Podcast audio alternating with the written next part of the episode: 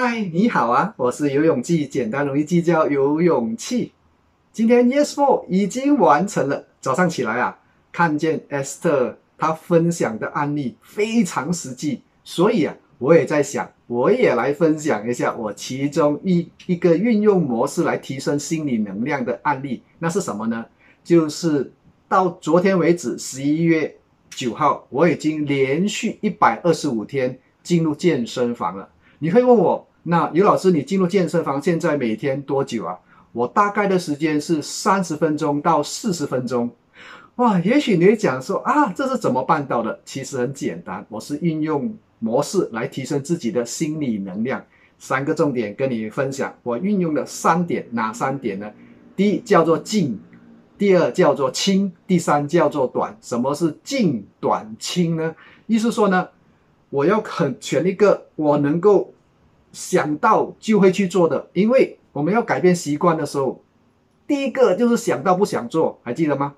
我要想到就会去做的，去健身房，在我的公寓的楼下很靠近，所以我想到就可以去做了。第二个，当我去健身房的时候要拿重力嘛，重力还记得吗？改变习惯很难的一个地方。第二点的是什么呢？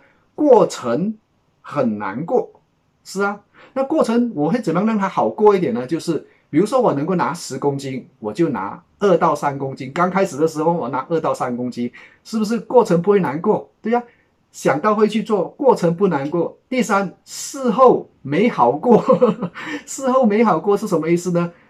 所以呢，当我在做健身房三到四十分钟，如果一刚开始我是这样子做的话呢，哇，那事后就很难过了，累趴了嘛。所以刚开始我是怎么呢？刚开始我去健身房，我不是三十到四十分钟像现在，而是两分钟开始。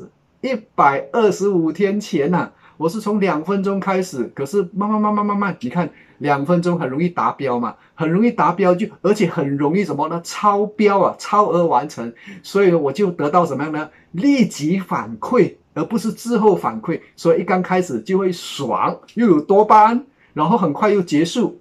所以呢，我就像那个。